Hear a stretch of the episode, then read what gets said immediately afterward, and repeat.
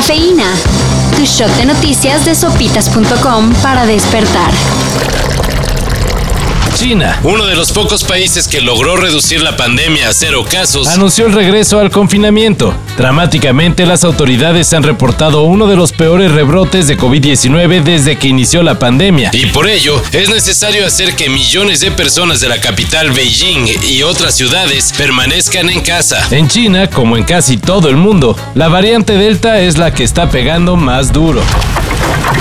Vehículos foráneos que pretendan circular en Jalisco tendrán que tramitar su pase de estancia temporal.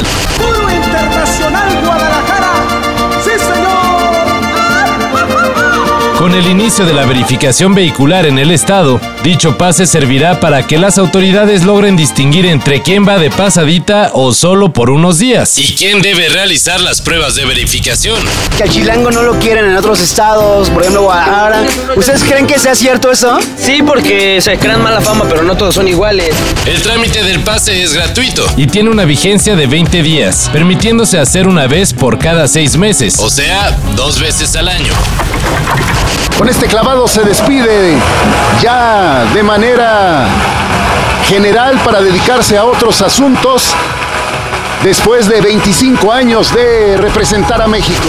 Romer Pacheco se despidió de los Juegos Olímpicos con un sexto lugar en la final de clavados. La verdad no queda más que reconocer su trayectoria y qué manera de, de cerrar con su último clavado de su carrera deportiva. Ahora a fletarse de legislador, Por otra parte, en un duro juego contra Brasil, que se extendió incluso hasta los penales. la selección olímpica mexicana de fútbol dejó ir la posibilidad de medalla de oro o plata. Este equipo luchó, peleó, intentó, se murió con la suya. Con orgullo, con carácter, sabiendo estar, llegó hasta los penales y ahí todo se descompone. Así que jugará el próximo viernes por la de bronce.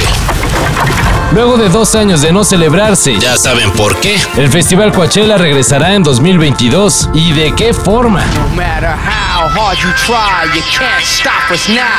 Ayer la organización del festival que se realiza en Indio, California, Dio a conocer un adelanto del cartel para el próximo año y nomás chequen. Rage Against the Machine y Travis Scott. Son los encargados de encabezar la lista de artistas. Y todavía falta anunciar al tercer acto principal. Coachella se realizará los fines de semana de la segunda mitad de abril y muy pronto los boletos saldrán a la venta. Así que atentos.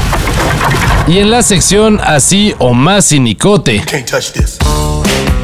el expresidente Vicente Fox no solo celebró que la encuesta popular del primero de agosto no alcanzó ni el 8% de participación, Sino que hasta se burló de que sigue siendo intocable por la justicia. ¿Cómo? Con un clip en el que aparece junto a Enrique Peña Nieto y Felipe Calderón bailando la rolita You Can't Touch This. De MC Hammer. ¡Cínico, cínico! Bien dicen los clásicos. Que la risita es lo que mero calienta.